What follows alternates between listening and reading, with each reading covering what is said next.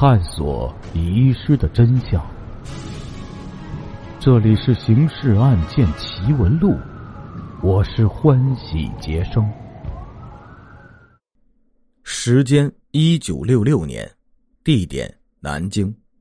案件进程：董忠这一昏迷再也没有苏醒过来。一个多月后，他结束了植物人状态，其生命走到了终点。但专案组其实无法预见这一点，还是安排专人昼夜值守。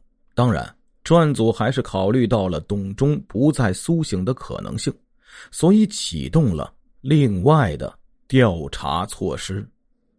接下来继续为您解密《刑事案件奇闻录》第六十号档案：失踪的武士刀，第九集。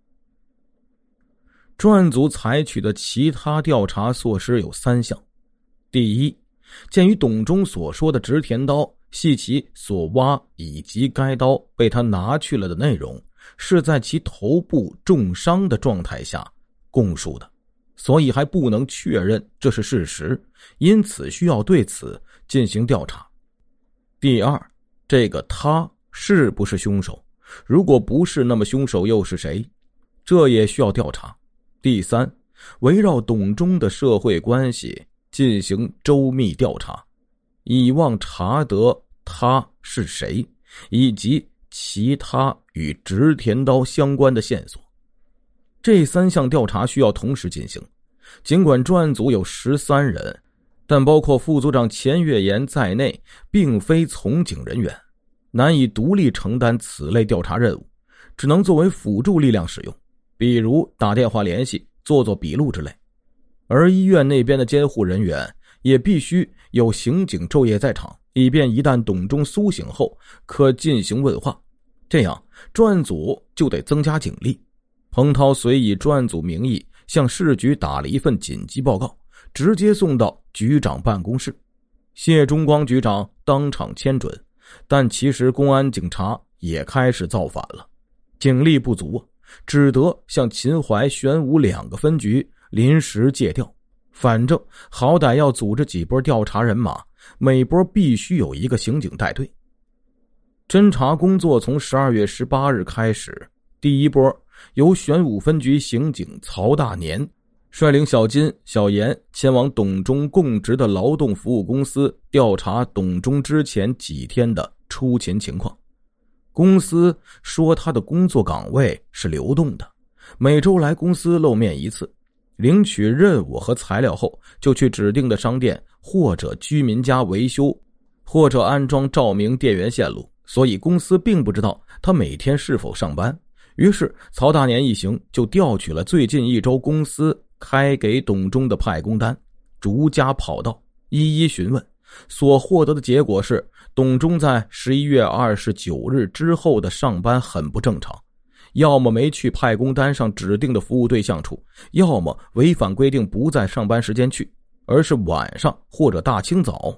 有两家居民被他大清早破门吵醒，大恼却又不敢得罪，正说要向房管部门投诉呢。第二波由玄武分局刑警老白、专案组副组长钱月岩。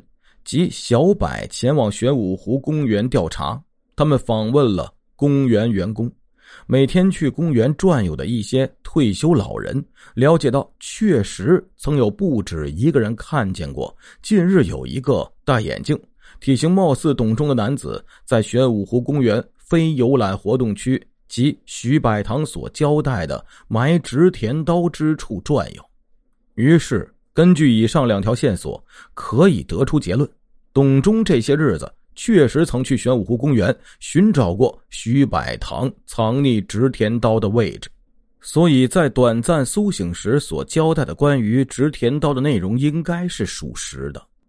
第三波由秦淮分局刑警老师带着组员小楚、小毛前往夫子庙，董忠遇袭负伤的现场查访。现场是一条不宽的马路，两旁是商店。特殊时期搞得没了夜市，都已早早关门，没有一家店铺有人留守值班，因此也就没人能够提供当时这里究竟发生了什么情况。在夫子庙派出所的帮助下，找到了发现董忠倒地昏迷的两个路人。那是一对青年夫妇，前往男方父母那里庆贺生日，离开的晚了些，已经没了公交车，只好步行回家。他们途经现场时，发现昏黄的路灯下躺在血泊中的董忠，大惊之下，妻子发出了惊叫，引来了另一路人，一个五十来岁的男子。即在派出所出示的工作证表明，系南京一家中型工厂的党委书记，家住附近，因受到批斗触及灵魂而夜不能寐，又怕惊醒了家人，于是偷偷出来溜达。是他到派出所报的案。按照运动前公安行业的规矩，碰上这种案子是应该立刻上报分局，由分局刑警前来进行现场勘查的。可是运动开始后，一切都乱了套。派出所民警赶来后先救人，也没要求保护现场，而且是过了一个多小时才想起应该往分局打电话报告此事的。而分局呢，直到次日清晨四点才来了一辆摩托车。载着两个刑警到现场看了看，拍了几张照片，拿走了那块凶手用来行凶的、已经血迹斑斑的石头，根本没进行什么勘查，更不要说调警犬来嗅迹、跟踪什么的了。那单是用警犬作为资本主义国家形而上学侦查手段的工具，已经受到批判，想用也不敢用了。第四波是调查董忠的社会关系。由于关系众多，因此这一波是由吴树书、印锦发和派出所联络员民警许吉利三位各率一个红卫兵组员，分三路同时进行的。一边了解社会关系，一边走访。一天跑下来，没有发现什么。于是当天晚上专案组开会汇总情况后，组长彭涛下令，次日原第一、第二波六名同志参与该波调查。老师三人仍旧调查凶手线索，这两路调查又进行了两天。调查凶手线索的一路仍无发现，另一路调查社会关系的倒是有了收获。调查发现了两个是专案组感兴趣的情况，一个是董忠在九月中旬曾收到过一封苏州来信，之后他就利用星期日去了一趟苏州。当天晚上八点多，从苏州返回南京后，宿于其姘头之一杨真妹处。刑警从杨处了解到，当时董忠把从苏州带回的一块七八成新的上海牌女士手表送给他，这在当时已经是一件很珍贵的礼物了。董忠还告诉他，他面临着一个发财机会。一般说来，女人都是很好奇的，所以杨就追问是怎么回事但董忠却守口如瓶，不再说了。之后的日子里，两人有过两次幽会，每次杨都打听此事，但董忠始终没吐口。另一个情况是，专案组之前曾调查过的那个蹲过十三年大牢的旧警察王富林，竟然也是董忠的社会关系之一。据董忠的邻居反映，王富林最近曾去过董忠家几次，有两次还带着鲁菜。在董忠家喝酒。由于王富林是旧社会配合那个国民党营长宋承祥向徐百堂强索过植田刀的角色，而董忠恰恰也是四个向徐百堂以不同途径寻求过植田刀的人之一，专案组就不得不对这个现象引起重视。这二位凑在一起厮混，是想干什么？